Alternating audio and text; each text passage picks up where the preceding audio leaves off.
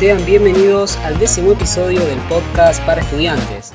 Hoy vamos a hablar de la competitividad, una actitud que a veces tomamos a la hora de estudiar. El hecho de competir con algún compañero o con el curso en general para ver quién saca mejor nota, quién es el mejor. De por sí, instaurar un espíritu de competencia eh, a la hora de estudiar no está mal, porque eso te programa para ganar y te motiva a leer una página más, a hacer un cálculo más y de esforzarte al 100% para lograr el objetivo que es aprobar el examen o aprobar la materia.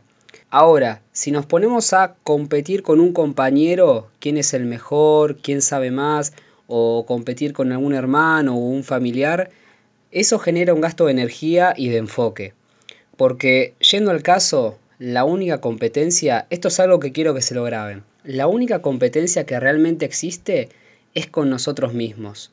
O sea, la competencia que realmente hay es competir con el yo del pasado en este camino que es de, de mejora constante, de desarrollo personal, de desarrollar nuestra mejor versión como estudiantes y en todas las áreas de nuestra vida. Em, así que ya saben, si yo me saco un 9 y la otra persona se saca un 10, está perfecto.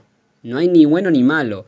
La onda es disfrutar de ese logro, de ese 9 o ese 8 que me saqué, y seguir trabajando en lo mío, seguir enfocado en mi objetivo.